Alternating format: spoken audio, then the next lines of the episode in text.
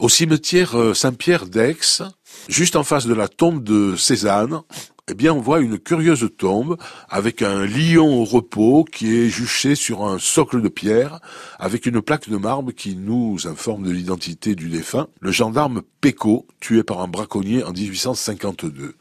Alors voilà l'histoire. Donc on est le dimanche 31 octobre 1852. Le brigadier, le boulanger et le gendarme Péco sont en patrouille près du relais de la Mounine pour euh, suivre la trace de braconniers.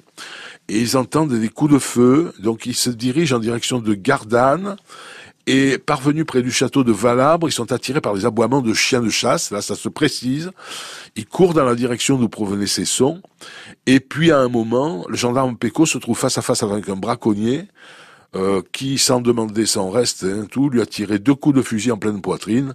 Évidemment, la mort fut immédiate. Un peu plus loin, son collègue, le brigadier Le Boulanger, qui avait assisté à la scène, a pas eu le temps d'ajuster son fusil pour viser l'assassin, car il a reçu une décharge de plomb à la tête mais dans son dos. Hein, donc, et comme il avait un chapeau de gendarme, c'est des chapeaux renforcés qu'avaient les gendarmes. Eh bien, il, il ça n'a pas été fatal. Il a survécu à ça, donc il était témoin. Et euh, lorsqu'il a eu le, le, le, procès, ben, il a pu témoigner et confondre l'assassin puisqu'il l'avait vu.